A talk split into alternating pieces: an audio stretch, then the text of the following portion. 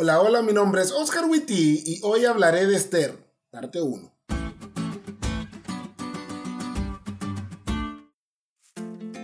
Hace unas semanas atrás me topé con un matrimonio que me preguntó por mi esposa. Les dije dónde estaba y la esposa del matrimonio, a quien denominaremos hermana A, le dijo a su esposo, a quien denominaremos hermano A.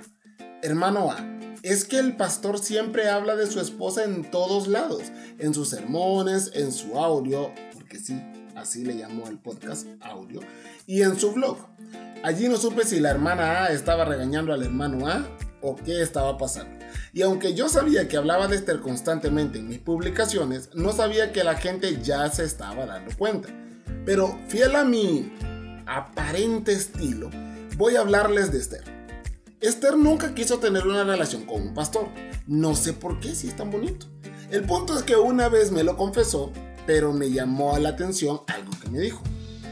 Lo que me gusta de ti es que no eres como otros pastores. No hablas de la Biblia así como forzado en la conversación, sino como algo natural. Algo así como que tú lo disfrutas. Pueden suspirar en 3, 2, 1. La lección de hoy dice que lo que nos va a servir para que la gente diga cosas más bonitas que esas de nosotros es la familiaridad que tengamos con la palabra de Dios. Y si alguien estaba literalmente familiarizado con la Biblia, ese era Jesús. Miren qué cool habla de la Biblia. Cuando todavía estaba yo con ustedes, les decía que tenía que cumplirse todo lo que está escrito acerca de mí en la ley de Moisés, en los profetas y en los salmos. Lucas 24:44. En otras palabras, ya no habíamos hablado de esto, pues. Era algo común para Jesús hablar de las escrituras, porque le gustaban las escrituras. Y tal como les dije el sábado, es común que te gusten cuando las practicas.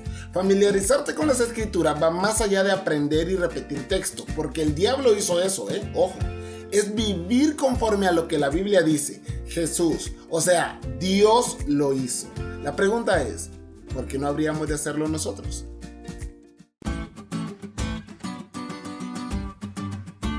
¿Te diste cuenta lo cool que estuvo la lección? No te olvides de leerle y compartir este podcast con todos tus amigos. Es todo por hoy, pero mañana tendremos otra oportunidad de estudiar juntos.